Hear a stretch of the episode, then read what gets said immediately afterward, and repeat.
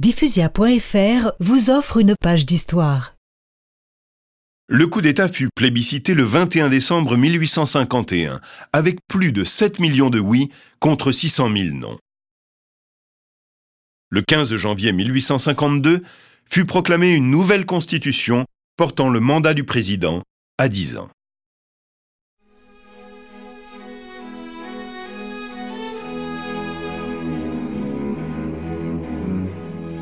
Malgré tous les pouvoirs qu'il détenait, sa situation de président ne le satisfaisait pas.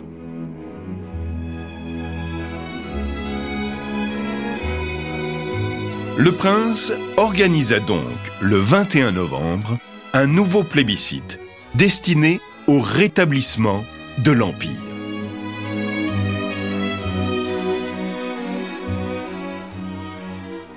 La réponse fut sans équivoque. 7 824 000 oui contre 253 000 non.